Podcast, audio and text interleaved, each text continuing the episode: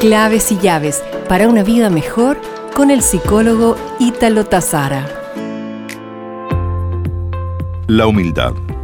Qué preciosa virtud cuando se practica, obviamente abre las puertas de la paciencia. Practica la paciencia, pues la paciencia abre las puertas de la tolerancia. Practica la tolerancia, pues la tolerancia abre las puertas de la compasión. Practica la compasión y te abrirá de nuevo las puertas de la humildad. Busca dentro de ti para enriquecer a los demás.